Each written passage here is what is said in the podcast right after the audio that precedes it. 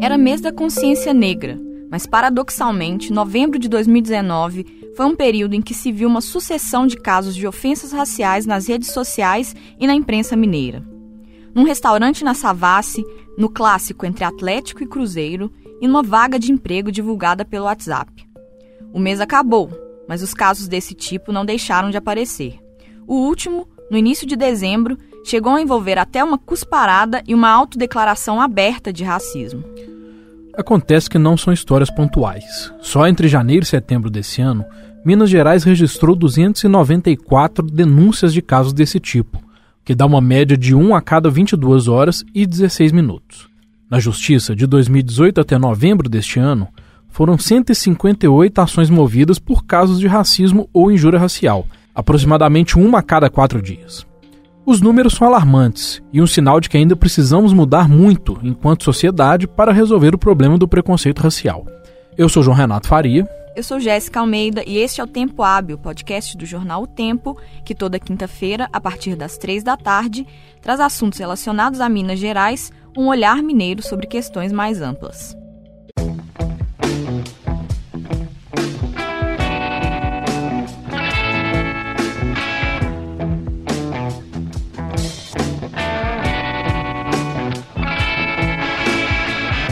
No último dia 5, o taxista Luiz Carlos Alves Fernandes, de 51 anos, fazia um expediente normal em um ponto no bairro Santo Agostinho, quando notou que uma mulher parecia precisar dos seus serviços. Perguntou se ela gostaria de fazer a corrida com ele, e a resposta que recebeu foi estarrecedora. A mulher disse que precisava sim, mas que não andava com negros e que era racista mesmo. Além disso, deu uma cusparada nos pés do trabalhador. Dias antes, a cuidadora de idosos Eliângela Carlos Lopes, de 41 anos, recebeu no celular o anúncio de uma vaga de trabalho da empresa Home Angel Centro-Sul, aqui de Belo Horizonte. O texto fazia uma ressalva: não seriam aceitas candidatas negras ou gordas. Num clássico marcado por muitas brigas no Mineirão, o último Atlético e Cruzeiro do ano também teve um lamentável caso de racismo. Em uma discussão na arquibancada, dois torcedores do Galo ofenderam um segurança negro foram registradas imagens do momento em que um deles se dirigiu ao homem dizendo: Olha a sua cor. Segundos depois, de acordo com perícia policial, o outro chamou segurança de macaco. No dia anterior, havia sido feita uma denúncia relacionada a outro caso de racismo, dessa vez em um restaurante mexicano na região da Savassi. Uma cozinheira teria sido chutada e chamada de crioula por um cliente. Todos esses casos compõem o cenário das denúncias e processos de racismo no Estado, que foi tema de uma reportagem especial publicada esta semana pelo jornal Tempo. O repórter dos cadernos Brasil Mundo Interessa, Alex Bessas, assinou a matéria e veio conversar com a gente sobre os dados e as informações que levantou. Nos últimos 30 dias, a gente viu repercutindo na mídia pelo menos quatro casos. Mas o dado que a gente tem é mais impressionante que isso. São 294 queixas só entre janeiro e setembro desse ano, que daria uma média de um caso a cada 22 horas e 16 minutos. Apesar de serem números impressionantes, eles ainda não refletem a realidade. Eu queria que você explicasse um pouquinho para a gente por quê. Eu ouvi de especialistas, de quem acompanha esses processos, é o seguinte: muitas vezes a vítima de racismo, da injúria, do ato racista em si, é essa pessoa, ela fica constrangida, às vezes até envergonhada pelo que ela está sofrendo e ela deixa, ela se sente tão inferiorizada que ela acaba deixando de fazer o registro daquela ocorrência.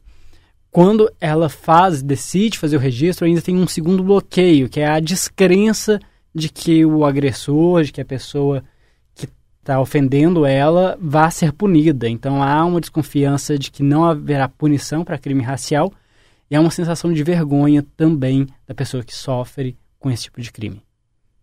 E como é que é, em linhas gerais, o processo até que as denúncias cheguem até a justiça?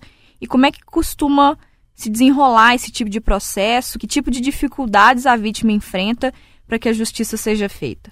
Bom, esse processo ele tem duas formas de apuração, né, basicamente. Uma apuração é aquele modelo clássico que a gente conhece bem, que é através dos antigos boletins de ocorrência, que hoje são chamados de heads.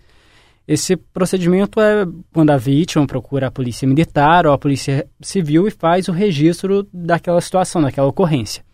A partir daí, inicia-se um processo de investigação, né? A, a própria delegacia de polícia civil, um delegado de polícia civil ou delegada, vai dar prosseguimento à investigação, enfim. E, posteriormente, esse processo pode ir à justiça, né?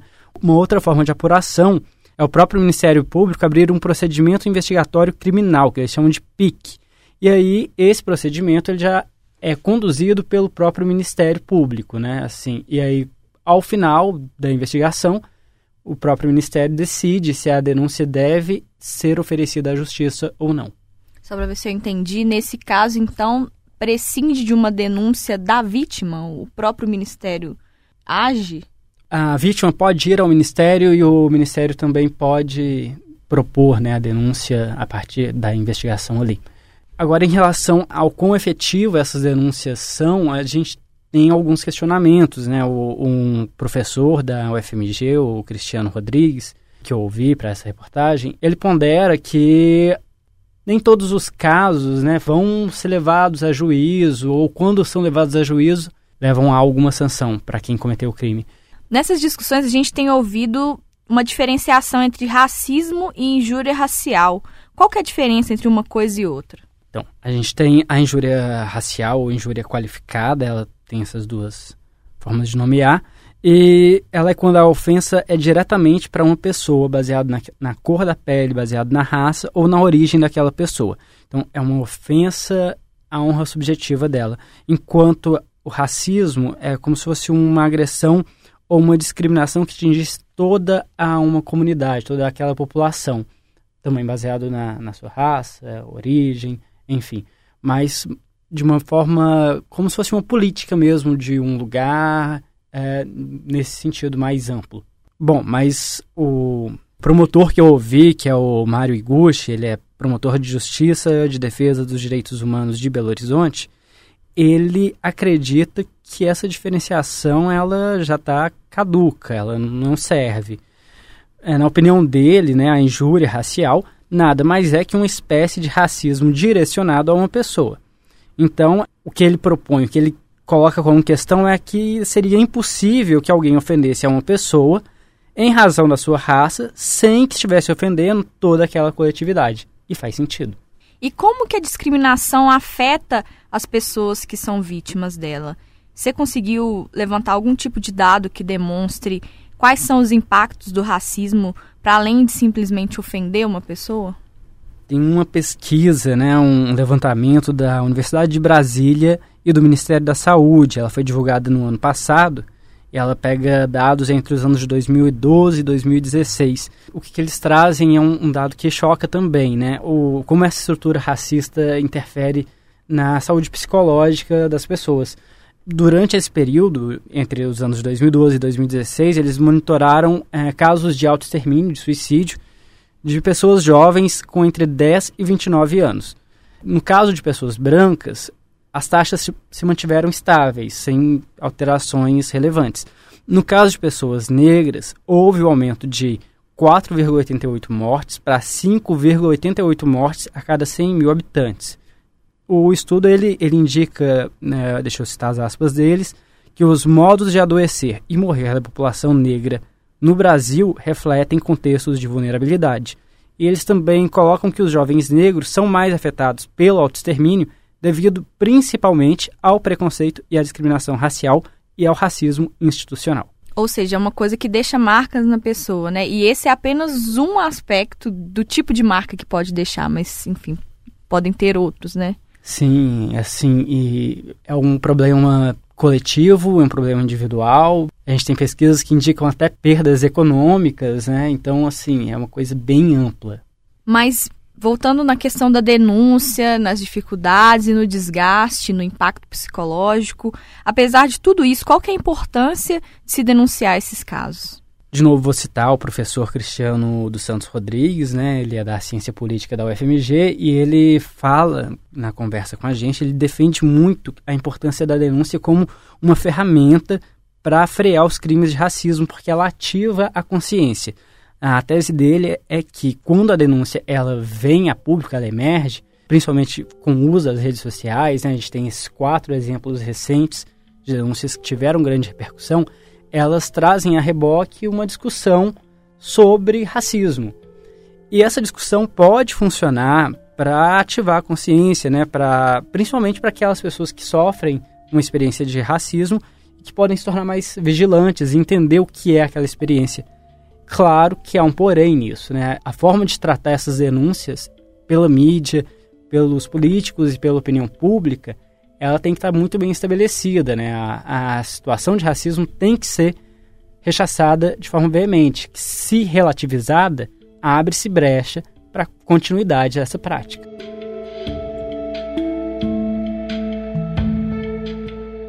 Você falou com uma vítima de um caso emblemático que aconteceu aqui em Belo Horizonte em 2014. Queria que você relembrasse esse caso para a gente. Esse caso é o caso de uma boate que funcionava na zona centro-sul de Belo Horizonte, a boate Swingers, que fechou as portas em 2015. Nessa boate, os promoters eles orientavam que pessoas negras ou que aparentassem ser pobres fossem barradas na entrada. Então, assim, vetava-se a entrada de pessoas negras como política da boate.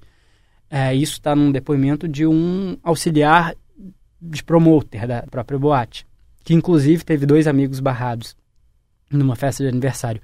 E a desculpa era sempre a mesma, sempre que a boate estava lotada para não sócios e que o nome da pessoa não estaria na lista de convidados, se fosse, por exemplo, uma festa de aniversário. Então era uma política constante e racista e há processos na justiça sobre, sobre essa boate, né? Alguns. E você falou com uma das pessoas que, que fez uma denúncia contra a boate.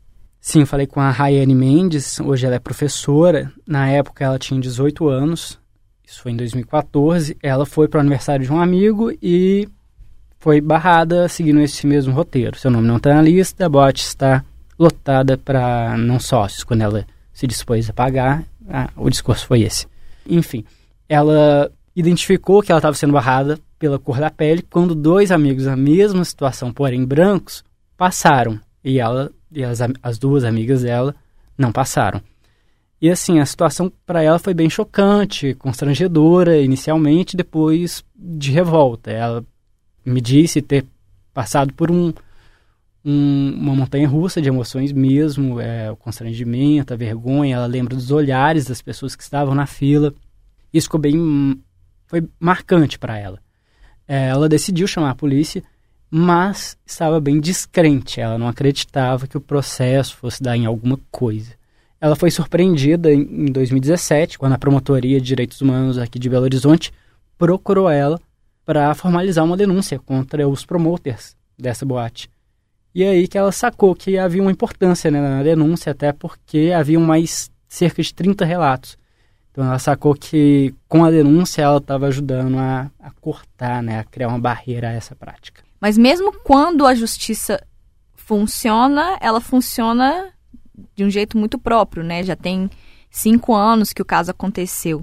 Em que pé que as coisas estão nesse momento e qual é a perspectiva de conclusão, de punição para alguém, enfim? Então, a ação ela está correndo na justiça, né? Desde 2017, o caso é mais antigo ainda tem ali 30 relatos, mas é, a justiça com aquele velho mal da morosidade mesmo, né? O processo está pronto para julgamento desde março, então ele está pronto para julgamento há nove meses, ele pode ir a juiz a qualquer momento. Até o momento que a gente está conversando, não foi. E a expectativa da Rayane é que haja punição. Ela ainda nutre um certo otimismo que algo acontecerá. Acho que até pela dimensão, né? Não é apenas um, uma testemunha, né? São 30 relatos de situações muito parecidas, algumas bem parecidas mesmo, e, enfim, ela tem essa, essa expectativa de que haja punição. Você falou de otimismo. Eu queria que você me falasse um pouco mais de dos outros sentimentos que você pôde perceber na fala dela. Sei lá, frustração, resignação, enfim, o que, que você notou que ela sente diante disso tudo que está acontecendo, enfim, que vem acontecendo com ela desde 2014? Acho que ela passou por todos esses sentimentos, assim, a frustração é, naquele momento, posteriormente, depois da denúncia, fico imaginando que a denúncia foi em 2014, foi só em 2017 que ela teve o primeiro retorno, né? Então foram três anos de um grande silêncio. E ela passou também pela sensação de revolta, né, que foi o que motivou ela, foi a revolta, né, com a situação que foi o que motivou ela a fazer a denúncia mesmo, descrente que daria em alguma coisa. E ela, pelo relato dela, a sensação houve uma sensação de de vergonha, de se sentir inferior. Hoje ela não aceitaria esses olhares, ela relata que teria uma outra postura ali, mas que não se arrepende de fazer a denúncia. Então há também um sentimento de esperança. A gente falou aqui de muitos problemas da sociedade, do sistema, da denúncia, da justiça. As autoridades estão tomando algum tipo de providência em relação a esses problemas? Sim, assim, eu conversei com a Cláudia Spranger, ela é coordenadora, desculpa se estiver errado a pronúncia, ela é coordenadora do Centro de Apoio Operacional das Procuradorias de Justiça de Direitos Humanos, o CAUDH. E ela citou que é uma série de, de ações né, que o próprio Ministério propõe, né, o Ministério Federal propõe a, aos ministérios estaduais de como receber e dar continuidade a essas denúncias. E ela cita assim que uma ferramenta né, para encerrar esse mal, para tratar esse mal da sociedade, é o estudo desse mal, né? Como se fosse ela compara uma doença e diz que essa doença social, ela para ser tratada, ela tem que ser diagnosticada e para ser diagnosticada é preciso gerar números. Ela cita, por exemplo, uma questão que deixa a gente com, com essa grande interrogação é que o feminicídio entre mulheres não negras caiu 8% entre 2006 e 2016. No mesmo período, entre as mulheres negras, houve aumento de 15%. E ela indaga, né? Por quê? Então, a partir dessa conformidade dos dados, a partir do momento que se tem dados, é preciso questionar e aprofundar essas questões até que se comece a pensar saídas. Quer dizer, estamos no começo do processo. E muita coisa tem que ser feita, né? Mesmo para fazer essa matéria, a gente esbarrou em uma grande dificuldade de encontrar números. Ora, porque as delegacias não, não têm esses heads unificados, então cada delegacia tem o seu. Ora, porque o sistema não possibilitava buscar por crime de racismo ou injúria racial. Então, não ter esses dados também é um dificultador. Ou seja, é um problema imenso e vai demandar muita coisa para ser resolvido, mas algo já está sendo feito. Ainda que seja discutir, como a gente está discutindo aqui, ou, enfim, começar a pensar e procurar as evidências das coisas, né? É, a gente está engatinhando e o, é o que o Cristiano diz, né? A gente, as próprias denúncias e o fato delas alcançarem repercussão e gerarem debate, principalmente um debate que, de forma bem veemente, rechaça a postura racista, é um dado bom, né? É um dado a ser comemorado. Assim, paradoxalmente, porque não dá para comemorar o fato de precisar existir denúncia. Alex, obrigado por ter vindo aqui falar com a gente. Obrigado. Até a próxima.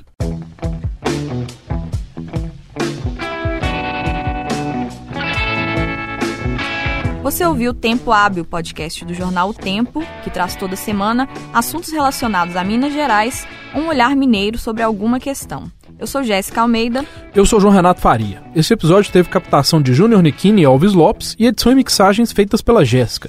Nos acompanhe às quintas-feiras, a partir das três da tarde, no seu tocador de podcast favorito. Valeu! Tchau!